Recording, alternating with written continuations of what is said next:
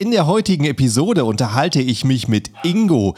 Der hat schon ziemlich früh angefangen, auf Amazon zu verkaufen und weiß, wie sehr es sich verändert hat, wie sehr man zum Beispiel heute nicht mehr ohne PPC auskommt. Deswegen unterhalten wir uns über seine Anfänge auf Amazon und über PPC-Strategien, die Händler heute anwenden müssen.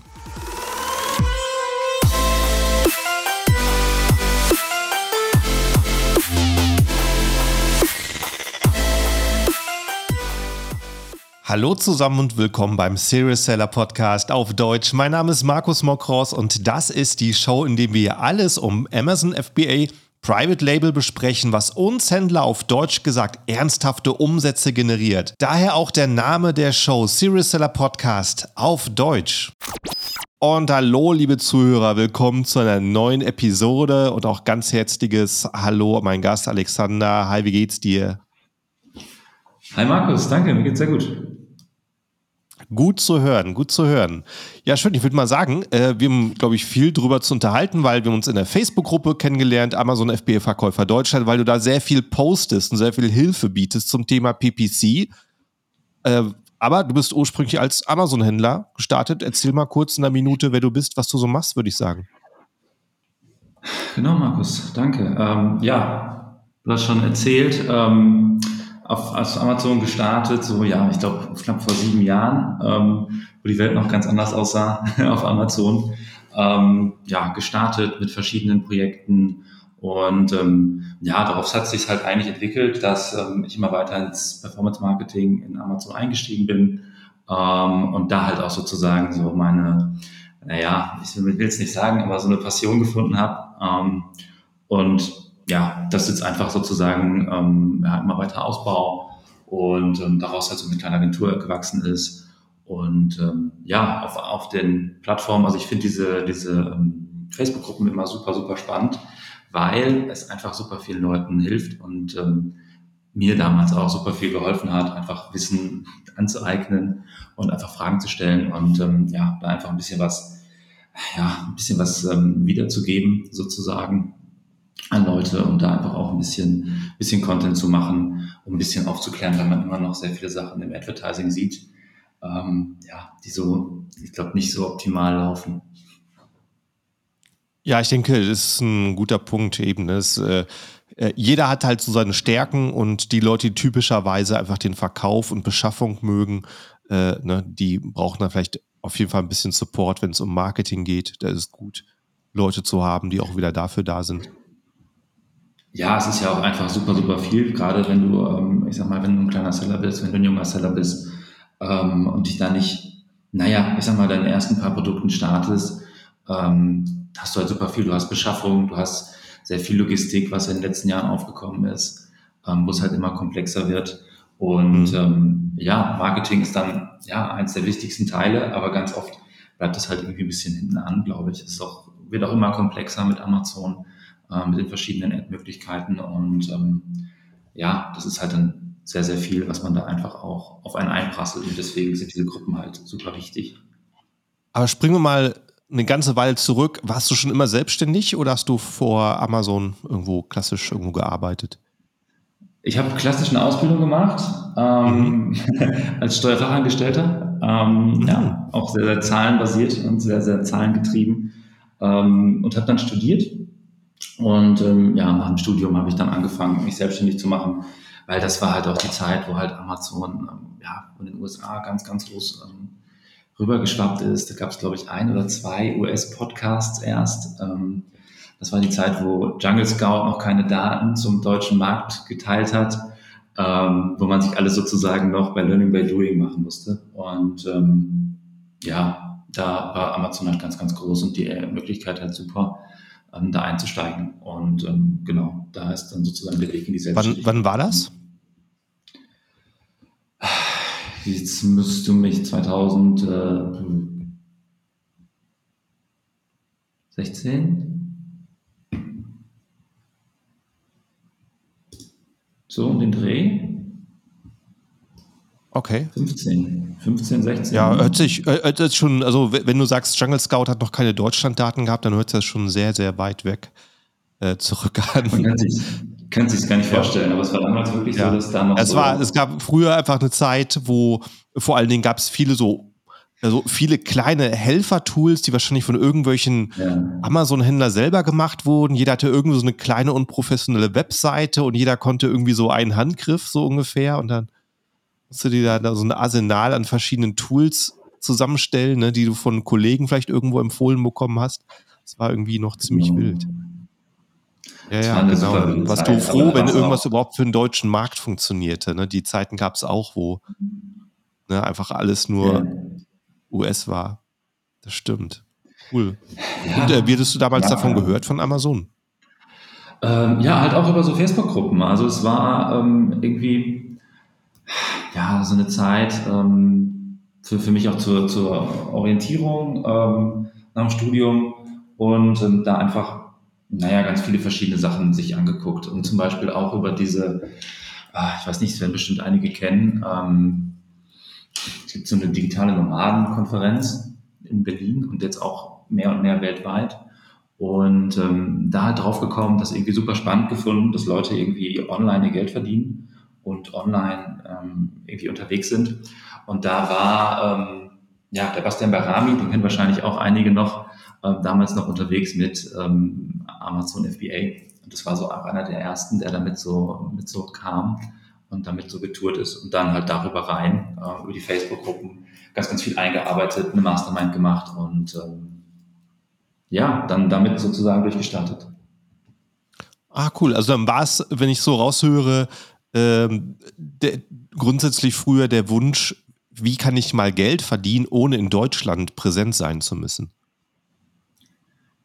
Ja, das war ja auch damals noch so. Da hat man ja Homeoffice noch nicht so gekannt wie jetzt nach der Pandemie. Mhm ähm, oder in der Pandemie, ich weiß nicht.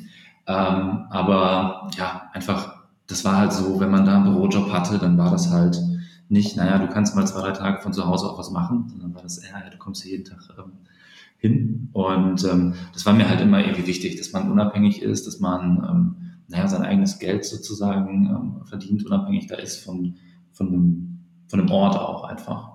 Mhm. Und ähm, Dafür gab es halt ganz viel, ja, Affiliate-Seiten war halt ein so ein Thema. Ähm, ja, und dann kam halt eigentlich so das, was ich so wahrgenommen habe, Amazon. Ähm, ja. Ja. Cool. Weil so die, die Steuerberater oder die Leute, die so, so im Steuerbereich unterwegs sind, die ich kenne, die sind alle total bodenständig. Ich glaube, die würden nie irgendwo ihren Wohnort verlassen. Dann siehst du schon immer so ein bisschen den Wunsch. Ja, auf jeden Fall. Also das kam dann so ein bisschen mit dieser, mit diesem, mit dieser Umstellung, weil ich auch gemerkt habe, dass diese Arbeit dauerhaft im, ähm, naja, in einer festen Anstellung, in einem, in einem Büro, ähm, wo man dann wirklich dann jeden Tag sozusagen seine Zeit verbringt und naja, jeden Tag, ich sag mal, um sechs nach Hause fährt. Und ähm, ja, das war halt dann nicht so meine Vorstellung, die ich halt hatte, vom, ähm, wie man halt seinen Tag verbringen kann oder wie man dann auch seinen ich sag mal, sein gesamtes Leben verbringt. Und ich glaube, das ist halt mhm. auch bei ganz, ganz vielen Leuten ähm, naja, immer noch so, weil es gibt mhm. halt eigentlich zwei große Vorteile, die die Selbstständigkeit hat. Das ist einmal, dass man selbstbestimmt arbeiten kann und mit sozusagen mit dem, mit dem Internet und mit der Digitalisierung halt immer weiter auch von sich von seinem Wohnort lösen kann. Ja, und dass man halt im, im Zweifel unter Umständen mehr Geld verdient als als Angestellter. Aber ähm, mhm ich denke, dass dieser Freiheitsaspekt da ja, für viele, glaube ich, größer ist. Also so war es zumindest bei mir. Ja. Ja, es geht bestimmt vielen Leuten so. Ich meine, es gibt auf anderen Leute, auf der anderen Seite auch Leute, die das sich ja absolut schätzen. Und ich meine, es ist auch eine schöne Sache, in einem Team zu arbeiten, zu tun zu haben da an seinem Ort zu sein, wo man weiß, da bin ich nur für Arbeit mhm. und ne, ist auch super in der Einstellung zu sein. Aber den Punkt hatte ich auch mal, wo ich in einem Büro war, wo es nichts zu tun gab. Mein Arbeitsvertrag hat mich aber praktisch mhm. gezwungen, bis 16.30 Uhr da zu sitzen. Äh, das war noch eine Ausbildungszeit. Und ich gucke aus dem Fenster, dem herrlichsten Sonnenschein. Und ich weiß, zwei Stunden später ist die Sonne weg und ich werde nichts mehr davon mitbekommen. Ich sitze hier und muss ja. warten, bis ich durch die Bürotür wieder gehen darf. Anstatt einfach zu sagen, heute ist so ein Sonnentag in Deutschland, gibt es ja auch nicht so viele und dann nutzt man den einfach für was anderes. Das ist äh, schon Luxus, ja. wenn man das so machen kann. Da bin ich bei dir. Ja, ja gut, wie, wie, wie ging es denn dann los bei dir? Also du hast äh, da auf so einer Tour äh, von jemandem davon erfahren und äh, wie schnell von dem Moment hast du dich dann reingestürzt in die Vorbereitung, Produktsuche und solche Sachen? Ach, eigentlich, ähm, ja, sehr, sehr schnell. Also ich glaube, es hat damals, ja, ich glaube, so ein, zwei Monate gedauert, bis man, ähm, naja, sich so ein bisschen, bisschen klar war, was man da oder auf was da ein bisschen ankommt. Ähm, ja, weil es halt auch sehr viel auch einfach komplett was anderes ist. Ne? Es ist ein komplett anderes, ähm, ja, anderes Arbeiten dann als ähm, im Angestelltenverhältnis oder im, im Studium. Und ähm, ja, ich glaube, das hat so zwei, drei Monate gedauert, bis dann das erste Produkt so, ich glaube, bestellt war. Ja, sagen wir mal, bestellt war. Ähm, mhm. Ja, und dann auch klassisch mit einem Import ähm, aus China ähm, angefangen. Und ähm, in welcher ja. Nische war dein erstes Produkt? Ähm, Sport. Sport. Okay. Eine Sportnische, genau. Hast du so irgendwas benutzt, äh, genutzt, wo du selber sagst, da habe ich eine Leidenschaft für, das finde ich interessant? Ähm, ja, zum einen so, zum einen, ähm, dass man halt sozusagen die, die private, ähm, die privat dabei sieht. Ähm, wir haben damals so Fitnessbänder und sowas gemacht ähm, mhm. und waren da auch persönlich so ein bisschen auf so einem Fitness, Fitness-Hype. Ähm, ja, aber es war auch einfach damals so, dass halt der Markt das auch hergegeben hat. Das waren halt so noch so große Produkte, die nicht wirklich ähm, belegt waren, ähm, wo ein guter, Demand da war und na, sozusagen beides abgewogen. Also es macht halt, ich fand es halt immer wichtig, dass man halt Daten hat, die das Ganze unterstützen. Also mhm. das war schon der, schon der, ja, der Fokus, sage ich mal. Bei deinem ersten Produkt hast du da mit einem einzigen Produkt angefangen oder hast du gleich gesagt, ich starte mit einem Sortiment? Also für mich war es halt super wichtig, im Sortiment zu starten, ähm, mhm. weil damals auch der Brandgedanke schon bei mir so im Kopf war. Ähm, und dann halt, ja, ich glaube, das waren drei, drei oder vier Produkte mit mehreren Varianten, ähm, mit denen ich dann gestartet bin, im gleichen mhm. Segment. Ja. Und liefen die alle gleich gut an oder gab es da eins, wo du merkst, das verkauft sich besser als die anderen? Also es war ganz unterschiedlich. Es gab halt welche, die liefen so man, man hatte verschiedene Erwartungen an die Produkte, sage ich auch mal. Mhm. Ähm, man hatte halt auch Produkte, wo man halt dachte, das funktioniert auf jeden Fall. Und ähm, die sich dann nachher so ein bisschen als eher so schwierigere Produkte oder schwierigere Kandidaten herausgestellt haben. Und andere Produkte, die wirklich auch lange, ähm, lange gut liefen, die man gesagt hat, naja, die bestellen wir halt mal mit. Ähm, ja. Die sich aber dann lange, lange gehalten haben und ähm, ja, das ist ganz, ganz spannend. Ja, ich finde es fast unfair, wenn ich hier manchmal Leute im Podcast reden äh, habe, die äh, mir sagen, dass sie ihr erstes Produkt gestartet haben, einfach so aus dem Bauch raus und es lief gleich. Ich meine, es ist unfair fast, dass man ähm, das komplett verpasst, zu sagen, oh, äh, ich muss irgendwas anders machen, ich, muss, ich habe irgendwas übersehen und dann voll ähm, halt die, die Entwicklung durchläuft. Selbstständigkeit ist nun mal kein Job, wo du ab ersten Monat dein garantiertes Gehalt bekommst, sondern mhm. äh, du arbeitest dich auf irgendwas hin. Das ist halt erstmal Erfahrung, Wissen und dann natürlich dadurch auch, wenn es dann umsetzt, auf den Umsatz. Äh, ich könnte mir vorstellen, 2015 war da noch nicht viel so an Wissen äh, verfügbar für Händler. Äh, hast du schon irgendeinen Plan gehabt von Produktstart und Fotos und Listing oder hast du das alles aus dem Bauch raus gemacht damals? Ja, da gab es schon sehr, sehr viel, ähm, ja, sehr, sehr viel Content schon. Also mhm. relativ schnell gab es da auch viel Content wo man sich halt eingearbeitet hat. Man hat aber auch angefangen und hat halt zum Beispiel Fotos für Produkte, wo man gedacht hat, naja, versuchst du mal mit dem iPhone gemacht. Und dann hat man die mhm. freistellen lassen. Ja. Und äh, ja, so ein bisschen, bisschen sporadisch auch manchmal.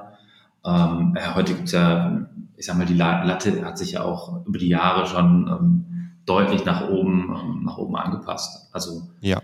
wenn man sich heute Listings anguckt, die halt wirklich oder kompetitive Nischen anguckt, die halt wirklich sehr, sehr gut optimiert sind, ja, da kannst du mit deinen Telefonbildern aber nicht so viel reißen. Mhm. Ja. Ja, eben. Also Amazon war damals halt noch komplett anders. Ich meine, auf der einen Seite gab es wenig Angebot an professionellen Fotografen, die überhaupt Ahnung hatten von E-Commerce. Ne? Auf der anderen Seite bist du eben teilweise mit Herstellerfotos noch davon gekommen. Ja, und äh, Hast du, würdest du sagen, dass du irgendwo im ersten Jahr einen großen Sprung gemacht hast? Hast du irgendwo gemerkt, hey, das äh, gibt es Bereiche, wo ich dran arbeiten muss oder wo, wo noch viel mehr Potenzial ist mit meinen Listings? Ja, es war halt, es war halt so, dass, ähm, ja, ich sag mal, die Produkte, in die ich die meiste Hoffnung sozusagen gesteckt habe, äh, wo relativ schnell klar wurde, dass es mit, ähm, ja, dass da schon Mitbewerber dann sozusagen zur gleichen Zeit kamen ähm, und das Advertising halt einfach immer schwieriger wurde und man dann irgendwie mhm. merkte, naja, irgendwie mache ich halt Verkäufe, aber irgendwie werbe ich das Geld beim Advertising wieder raus. Mhm. Und ähm, ja, dann einfach gemerkt, dass man da oder dass, dass ich da einfach mehr sozusagen in dem Bereich an Expertise aufbauen muss. Und ähm, ja, da hat sich dann, ich sag mal so, ja, im ersten Jahr, wie du schon sagtest, ähm, einiges dann auch getan, dass man halt merkt, okay, wir müssen hier mit einer anderen Kampagnenstruktur rangehen, wir müssen das ähm, enger monitoren, äh, wir müssen hier vielleicht mal ein paar andere Strategien ausprobieren. Um, ähm, ja, also es war, glaube ich, glaube ich, ähm, ja, eines der wichtigsten Learnings so in dem Bereich. Mhm. Interessant. Ähm, ja, das ist, ein, das ist eben ein Punkt, ne, wo man sagt, eben, ich muss was ändern. Teilweise, ich hatte neulich erst den Fall, als sich jemand an mich gewandt und gefragt, ob er nochmal nachbestellen soll, der tatsächlich eine Agentur 16.000 Euro für eine Produktidee bezahlt, inklusive okay. sollten ihm das Ganze beschaffen, das Zeug, Fotos machen, Listing machen. Und äh, dann hat er nochmal für 16.000 Euro Ware gekauft und das ist jetzt alles abverkauft und 6.000 Euro sind jetzt auf dem Konto. Das heißt, er hat aus 32.000 Euro mit einer Agentur 6.000 Euro produziert, die ihm natürlich auf der Webseite alles automatisiert versprochen haben. Und er hat mir gesagt, ja, ich habe jetzt aber alles, ne? Äh, soll ich nochmal nachbestellen? Das ist auch so ein Punkt, denke ich, als Händler zu sehen, okay, ein Produkt verkauft sich jetzt gar nicht wie erwartet und dann einfach die Hoffnung loszulassen und wirklich auf die Zahlen zu gucken, ne? die Zahlen sprechen zu lassen. Äh, da muss man irgendwo auch ein, äh, äh, die Emotionen rauslassen. Und ich denke, da bist du wahrscheinlich auch ein guter Typ für, wenn du sehr so mit deinem Steuerhintergrund ähm, eher auf die Tabellen guckst, ne? so als auf äh, Wünsche. Ja, das ist das Problem nachher. Ne? Nachher muss halt das muss halt, halt auf dem Konto auch ankommen. Mhm. Ähm, wenn es halt kein, ich sag mal, wenn es jetzt so ein, so ein Projekt ist, wo der der, der Herr, den du gerade erwähnt hast, jetzt sagt, hey, ich stehe da 100% hinter, ähm, ich mache das, weil es mir auch Spaß macht. Ähm, es ist vielleicht noch eine andere Sache, dass man Durchstrecken irgendwie überwinden kann und sagen kann, okay, ich habe hier jetzt vielleicht eine Saison, die läuft halt super schlecht, weil aktuell ist der Markt ja auch so ein bisschen angespannt. Ähm, aber wenn man dann sagt, naja, es ist alles automatisiert und eigentlich soll es am Ende nur Geld regnen im besten Fall, ähm, ja, es ist dann nachher sehr schade, wenn es dann nicht funktioniert. Ne? Ja, hast du dich dann so nach deinem ersten Jahr aus dieser Fitness-Nische ein bisschen wegbewegt oder hat es, äh, hast du da mit äh, anderen Produkten noch weitergemacht? Ähm, ich habe mich dann da rausbewegt, einfach mhm. ähm, weil ich gemerkt habe, dass, naja, die Mitbewerber werden immer mehr und in den Bereichen, in denen wir waren, gab es halt relativ wenig, ich sag mal, neuartige Produkte. Ähm, beziehungsweise recht wenig Bewegung einfach generell. Ähm, und ähm, ja, dann sind wir in den Haushalt, oder bin ich in den Haushaltsbereich gegangen, habe im Haushaltsbereich ein paar Sachen gemacht, ähm, wo man aber auch merkte, na, wenn man jetzt die Erfahrung nimmt, die man hier gemacht hat und ähm, das ja einfach die ja die die Fehler, die man sozusagen gemacht hat, die jetzt anwendet und merkt, wie man es vielleicht besser machen kann, dann kommt man ganz schnell auch auf ein ganz anderes Level. Und ähm, das habe ich auch dann gemerkt, als ich die Produkte gelauncht habe. Das war auch ein, ähm, ein Brand, ähm, waren vier Produkte damals ähm, im Haushaltsbereich. Und ähm, ja, die sind dann relativ schnell auch gut eingeschlagen. Schön. Und dann warst du ja zu der Zeit auch schon sehr früh mit PPC dabei. Und ähm, da gab es ja für ähm, für Keyword-Recherche noch kaum Tools. Weißt du noch, wie du da in den Anfängen eigentlich Keyword-Recherche betrieben hast? Also ich bin halt ein großer Fan eigentlich von damals auch von der Autosuggest. Ähm, ja. Also einfach bei Amazon oben eintippen, gucken, was kommt für ein Main-Keyword dabei raus. Ja. Ähm, ja, so ein bisschen, ja, manuell. Ähm, ja, aber ich glaube damals, also Helium 10 gab es auf jeden Fall schon. Also äh, ich selber habe äh, durch, durch Keyword-Recherche von Helium 10 erfahren, es war, ich glaube, irgendwo Mitte 2016, da war das wirklich gerade brandneu. Und äh, mhm. dadurch sind die auch bekannt geworden, weil niemand anderes hatte so ein Tool, was Keywords so aufbereiten konnte wie Helium 10. Ja, ich weiß nicht, gab es da schon Cerebro? Das könnte gut sein. Ja, genau, das, das war Cerebro, mit denen die da so äh, bekannt geworden sind. Richtig. Ja, super, super tolles Tool. Also es macht einfach so viel einfacher. Und ähm, ja, es gab halt damals auch so Keyword.io, hieß es, glaube ich. So verschiedene mhm. Website-Tools, ja. die halt auch für Google ja. und so für alles mögliche ähm, Keywords suchen konnten. Aber du hast halt nachher ellenlange Tabellen gehabt, die du manuell dann aussortieren musstest mit irgendwelchen Keywords. Ähm, ja. ja. Ich weiß nicht, ob das heute noch jemand macht. Also Ja, das war ähm, auf jeden Fall die Alternative, wo es noch gar keine Tools gab. Keyword Ad, äh, den Ad, äh, den, ähm, den Google Ads Planner, damals anders, äh, zu benutzen und ja, einfach wirklich mhm. eine, eine Google-Kampagne zu planen, was natürlich komplett andere Keywords eigentlich schon sind als auf Amazon. Ja. Also es überschneidet sich irgendwo, dann muss man, wie du sagst, ne, durch lange Listen äh, sich wühlen. Ja, das war immer sehr, sehr viel Handarbeit. Und es ist jetzt mit den Tools halt viel, viel besser geworden und auch die ganzen Daten, die man an die Hand kriegt oder jetzt teilweise auch ähm, durch Amazon, durch die Brand Analytics, ähm, sind da so viele Daten, die man ähm, bekommt, ähm, mhm. ja, die haben das Ganze einfach super, super einfach machen und viel, viel punktueller man da ähm, ja, das Ganze steuern kann auch. Ja. Und äh, ja, dann lass uns doch vielleicht mal ein bisschen über PPC sprechen, weil du hast ja dann irgendwann auch äh, deine Agentur gestartet. Wie ist das da eigentlich dazu gekommen, dass du gesagt hast, ich biete äh, meine PPC-Kenntnisse auch an andere Leute an? Ja, das ging so ein bisschen neben dem, ähm, neben dem Verkaufen auf Amazon nebenher. Ich habe es erst als Freelancer auf Freelance-Basis gemacht und habe dann angefangen, ja, dass es halt so ein bisschen, bisschen gewachsen ist. Und ähm, ich habe halt gemerkt, dass es einfach super, super spannendes Thema ist für mich, weil ich halt, wie du schon merkst, ein bisschen so ein Zahlen-Nerd bin und das eigentlich ziemlich gerne mhm. mache, ähm, mich da einzuarbeiten und die, ähm, naja, die harten Zahlen dann sozusagen nachher zu, ja, auszuwerten. Und ähm, ja, daraus ist dann so nach und nach so eine kleine Agentur entstanden, ähm, mit mehr und mehr mittleren, größeren, aber auch kleineren Kunden.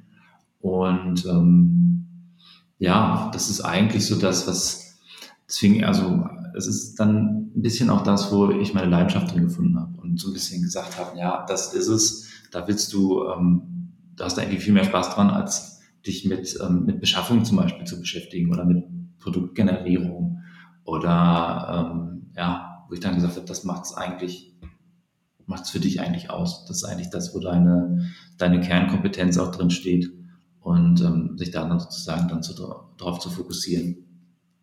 Ja. Und äh, wo siehst du den großen Unterschied bei PPC vom Produktstart zu, zu einem laufenden Produkt? Also gibt es irgendwo so einen Punkt, wo man sagt, okay, jetzt ändere ich die Kampagne oder, oder ist das fließend?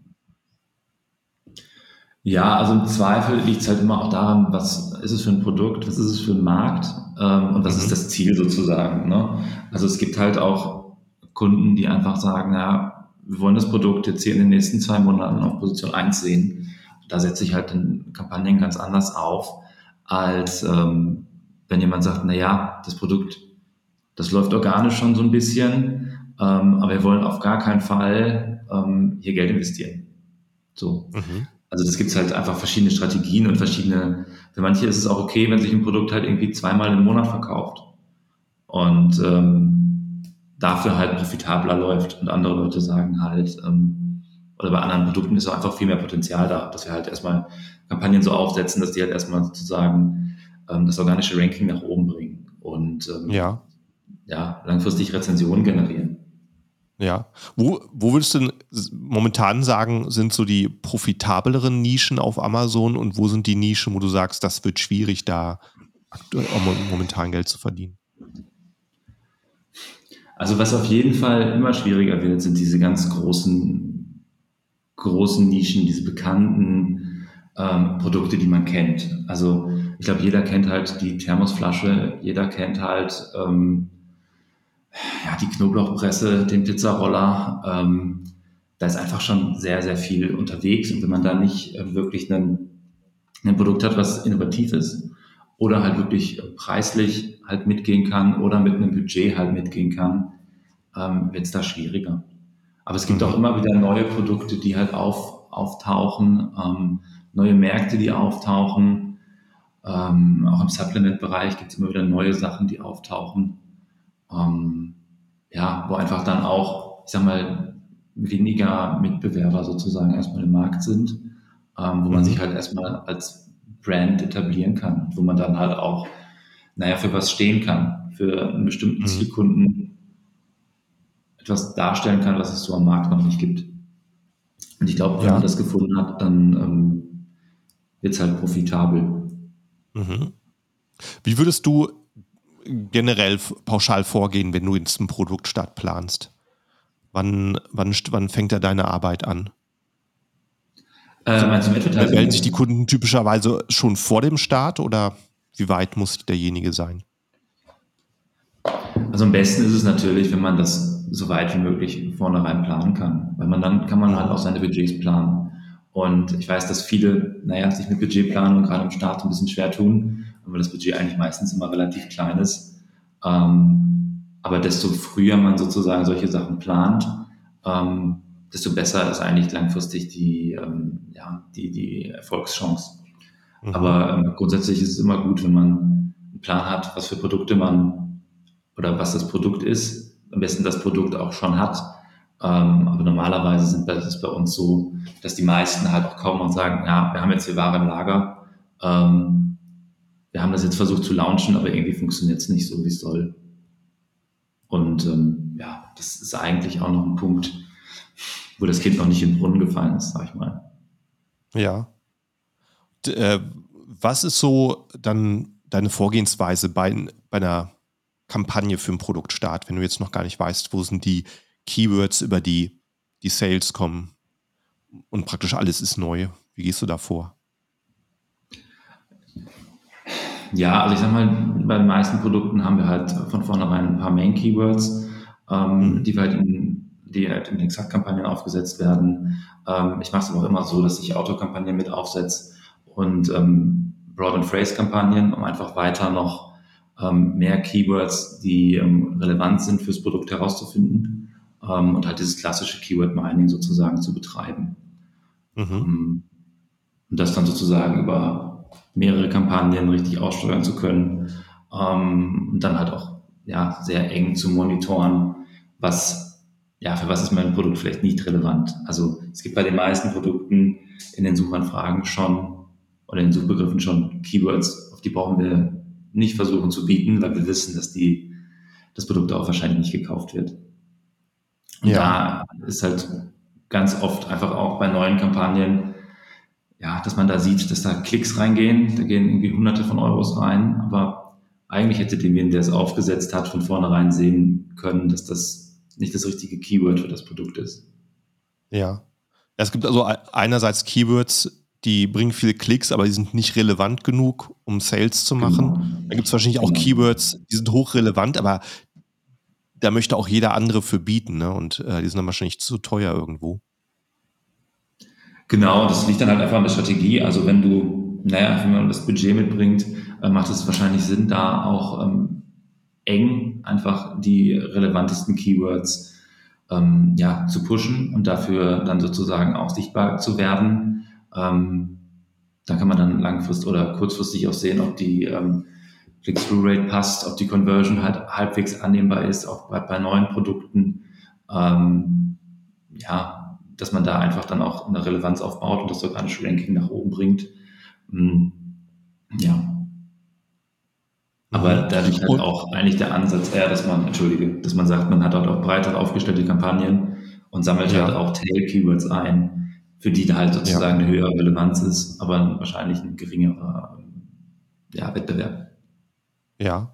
Und wie würdest du sagen, ähm, inwiefern lässt deine Arbeit nach über die, über das erste Jahr von so einem Produkt?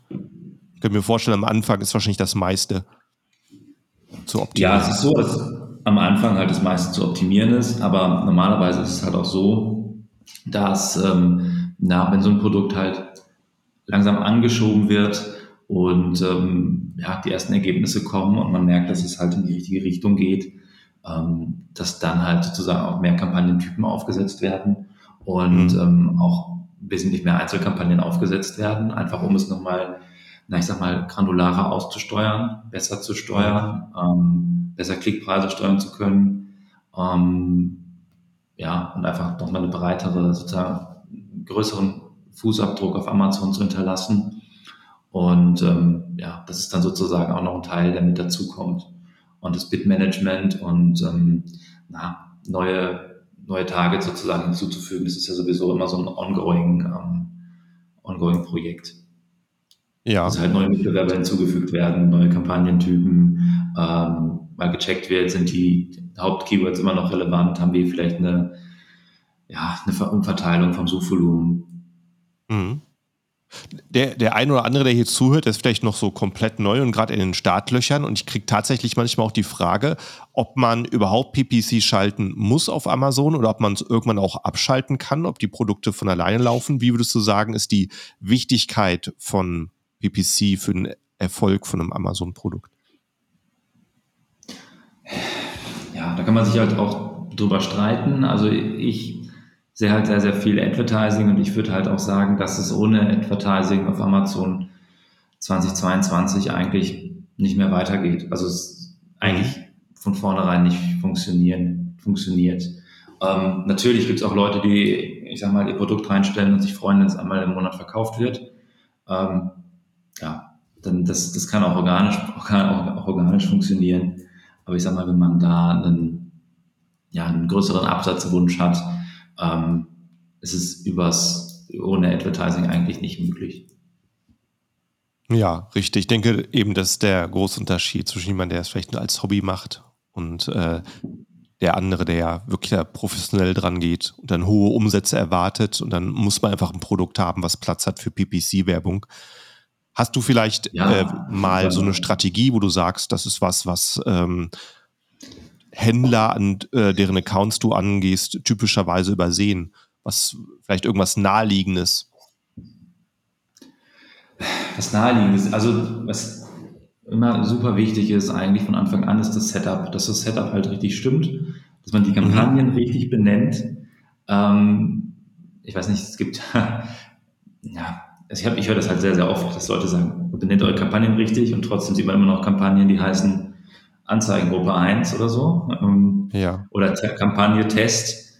Ähm, ja, also das halt richtig zu benennen und dann auch richtig festzuhalten, welches Produkt ist da drin, welche ASIN ist da drin, ähm, was ist das für eine Anzeigengruppe hier überhaupt, auf was ähm, schalten wir hier Werbung, dass man die auch ja, nachher irgendwann in anderthalb Jahren nochmal wiedererkennt ähm, und dann halt das Granular aufzusetzen. Also ich bin wirklich ein Freund davon, einzelne Kampagnen, einzelne Anzeigengruppen für jede Ausrichtung zu verwenden. Also eine Kampagne für die exakte Ausrichtung, für die breite Ausrichtung, eine Kampagne für die Phrase-Ausrichtung.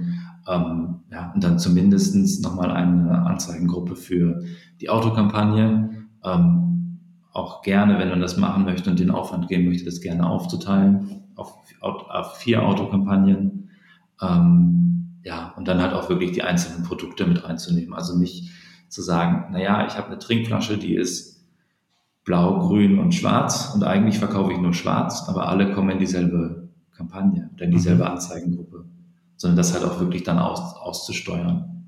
Ähm, weil die, ja, wie ich ja schon gesagt habe, wahrscheinlich hat man einen Kernbereich, der besser funktioniert bei einer Farbe ähm, und der hat ganz andere Performance-Werte, die ich halt mit einem höheren Bit zum Beispiel ganz anders bespielen kann als ähm, naja, die Variante, die halt eher so ja, nebenher läuft. Ja. Ja, ich denke mal, das ist ein sehr, sehr guter Punkt.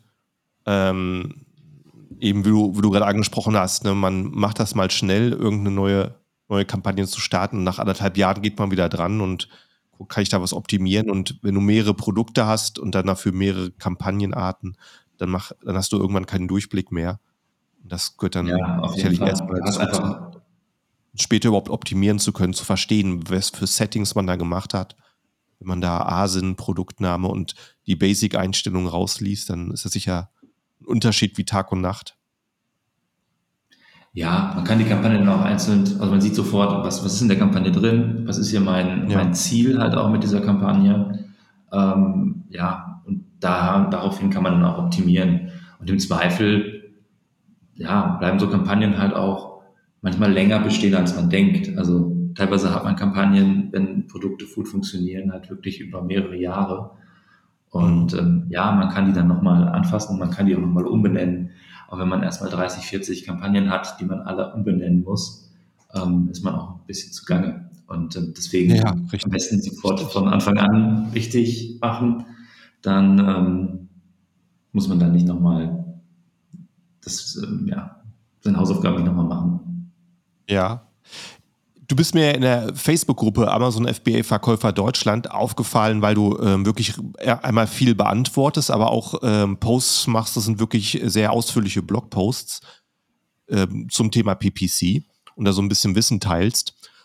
Kannst dich erinnern an einen Post, wo du, wo du der in letzter Zeit sehr viel Resonanz bekommen hat, wo viele nachgefragt haben oder kommentiert ich haben. Freu mich einfach, ich freue mich erstmal, dass du das, ähm, das so wahrnimmst und das so ähm, ja, hier so erwähnst. Freue mich, vielen Dank. Ähm, ja, das sind halt auch eigentlich Posts, die alle so in diese Richtung gehen, von dieser Frage, die du gerade gestellt mhm. hast. Also alles ähm, Posts nach dem Motto, ähm, ja, was, woran erkenne ich überhaupt oder wie, wie setze ich das jetzt hier auf von, von Grund auf? Mhm. Ähm, ja, also ich glaube, also Resonanz ist, ähm, ich glaube, die haben alle ungefähr die gleiche Resonanz. Also ich glaube, die wird auch mhm. sehr, sehr viel gelesen und ähm, ich glaube, die wenigsten sagen dann auch so, ja, hast recht, vielleicht soll ich das mal umstellen, ähm, weil es teilweise halt wirklich einfache Sachen sind. Aber ähm, ja, ich freue mich, dass, ähm, dass es auf Resonanz trifft und dass man da eventuell ein paar Leuten ja, so helfen kann. Ja, ja, was, was, was denn zum Beispiel so ein Basic-Tipp, wo du sagst, hey, der, ähm, das war ganz interessant, das auch zu schreiben und oder war ganz wichtig? Das ja, nochmal so ein, Beispiel, paar, ein, ein, ähm, zwei Tipps, die du hier raushauen kannst. Zum Beispiel das Keyword-Chaos, was ich gerade schon ein bisschen beschrieben habe. Mhm. Ähm, das ist Amazon, wenn du eine Kampagne anlegst, manuell, der eigentlich sagt, naja, leg mal alles in allen drei ähm, Match-Types an in die Kampagne. Und wir haben hier so viele Keywords, dass du teilweise wirklich Kampagnen siehst, die ähm, dann nachher 400, 500 Targets haben mit allen mhm. möglichen ähm, Match-Types durcheinander und man dann gar nicht mehr versteht, was da überhaupt angelegt wurde oder was das Ziel ist ja. dieser Kampagne. Und ja. Ähm, ja, da einfach klar zu machen, okay, du kannst es halt so sehr, sehr schlecht optimieren. Ähm, warum teilst du es nicht auf?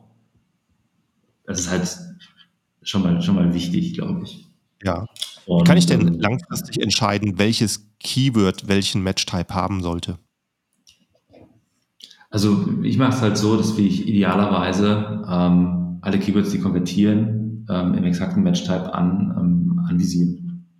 Mhm. Einfach um ähm, sozusagen die, naja, so am, am effizientesten steuern zu können. Weil du ja weißt, wenn du in Phrase bist, hast du halt auch noch alles, was davor, dahinter stehen kann, mit abgedeckt, ja. Wenn ich sie nicht sozusagen mit einem Negativ, mit einer Negativ-Targetierung versehe.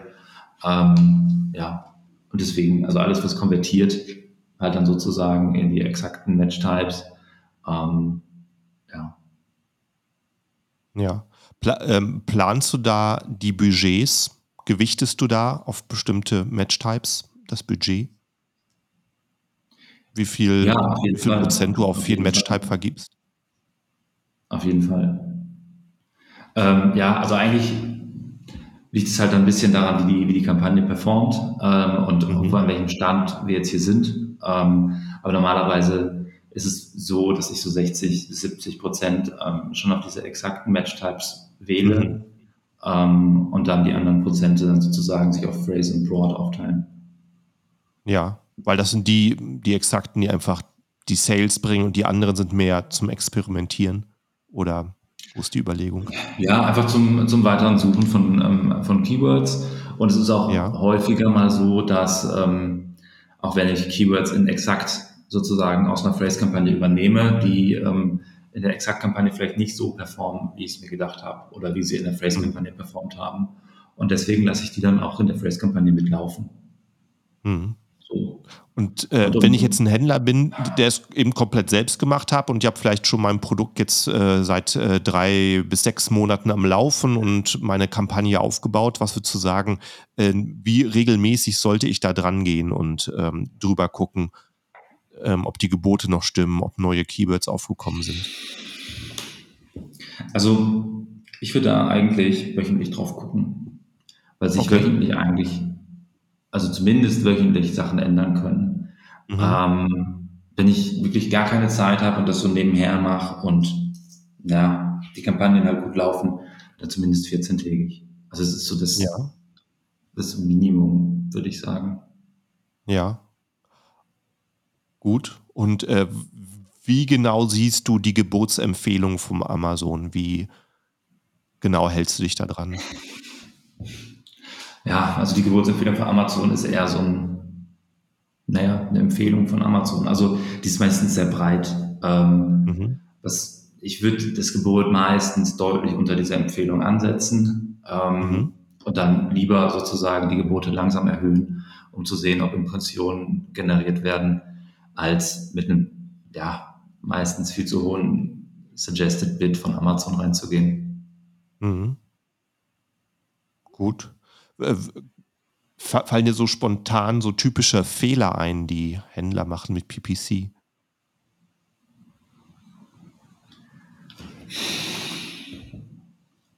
Typische Fehler.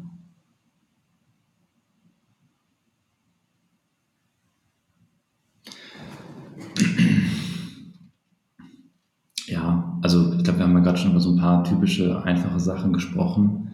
Ähm, mit den Keywords, mit den Match-Types. Ähm, was auch ganz, ganz oft und ganz, ganz gerne gemacht wird, ist ähm, ja einfach verschiedene Produkte ähm, oder wirklich unterschiedliche Varianten zusammen in Kampagnen anzulegen. Und ja. Ähm, das Problem einfach dabei ist halt, dass wir auch wieder verschiedene Produkte zusammen über eine Kampagne bewerben und Amazon im Automatismus dann halt wieder bestimmt, was zu was ausgespielt wird. Und ähm, ja, das ist halt wieder sehr, sehr schlecht regelbar, sehr, sehr schlecht einsehbar. Ähm, ja, deswegen ist granulare Aufsetzen ist super, super wichtig. Ähm, ja, das sind auch so Sachen, die ich, die ich halt häufiger auch bei, auch schon bei größeren Accounts sehe, wo halt auch ähm, ja, Sachen vorgeschlagen werden von Amazon. Man kriegt ja manchmal als etwas größerer Händler vorgeschlagene Kampagnen. Da ruft das ja, das Ads-Team an und sagt, wir haben eine Kampagne vorbereitet, ähm, wo dann halt auch teilweise wirklich sehr, sehr viele, sehr, sehr unterschiedliche Produkte auf ähm, naja, gleiche Targets äh, angesetzt werden und ähm, ja, wo man dann vielleicht auch die Kampagne dann aktiviert und dann nach einem halben Jahr oder nach zwei, drei Monaten merkt, naja, wir kriegen hier sehr, sehr gemischte Ergebnisse, ähm, mhm. wo wir gar nicht so richtig wissen, was wir damit machen sollen. Und das ist dann halt auch naja, schlecht, weil wir haben das Budget ausgegeben, wir haben Sachen ausprobiert ähm, und haben keine eindeutigen Ergebnisse erzielt. Ja. Ja, also was ich auch immer wieder raushöre, so wenn man mit PPC gut sein will, das sind irgendwie doch typischerweise, äh, ist das wirklich so ein Schlag Menschen, der wirklich so sehr so auf Zahlen basiert ist, jemand, der gerne mit Tabellen arbeitet, ne, sei es eben Programmierer oder äh, Finanzleute. Und äh, andere tun sich dann deutlich da schwerer, da regelmäßig dran zu gehen. Also da muss man wahrscheinlich auch der Typ für sein und irgendwo zu sehen, ich hole mir dann vielleicht professionelle Hilfe dafür. Äh, wir sind ja, schon ziemlich weit gekommen hier. Äh, sag doch noch mal kurz, wie man dich eigentlich erreicht, äh, wenn man da sagt, ich will mir mal das Angebot anschauen. Ja, man erreicht mich auf jeden Fall über, ähm, über Facebook oder über die, mhm. ähm, die Website backwork-services.com ja. Ja. Oder einfach an ähm, eine E-Mail an alex at backwork-services.com schicken.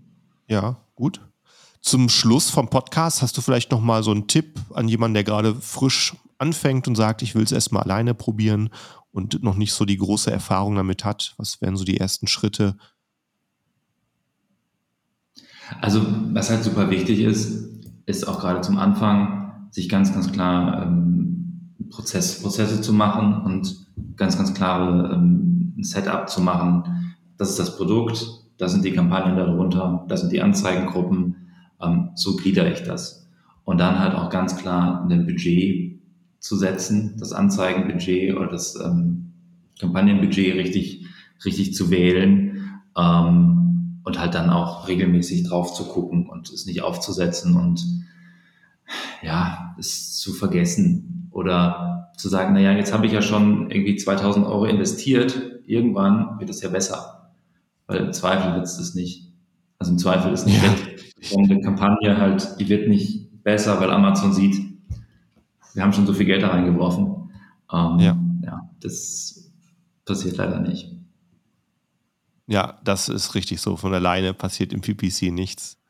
Das ja. ähm, ist richtig ausgedrückt. Ja, schön. Also, ähm, ja, vielen Dank auf jeden Fall für das Gespräch heute. Vielleicht äh, können wir in Zukunft ja das irgendwann mal wiederholen und zu, zu einem wirklich konkreten Thema ähm, können wir mal vielleicht absprechen, was man da noch machen kann.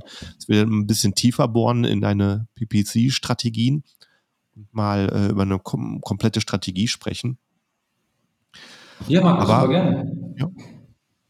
Dann für heute sage ich vielen Dank und auch an alle Zuhörer. Vielen Dank fürs Zuhören. Wenn du der, dem Podcast noch nicht folgst, klickst jetzt, klick auf Folgen, abonnieren, subscriben, wie es auch immer in deiner App heißt und du bekommst angekündigt, wenn die nächste Folge rauskommt. Und in dem Sinne, vielen Dank fürs Zuhören und eine schöne Woche. Ciao, ciao.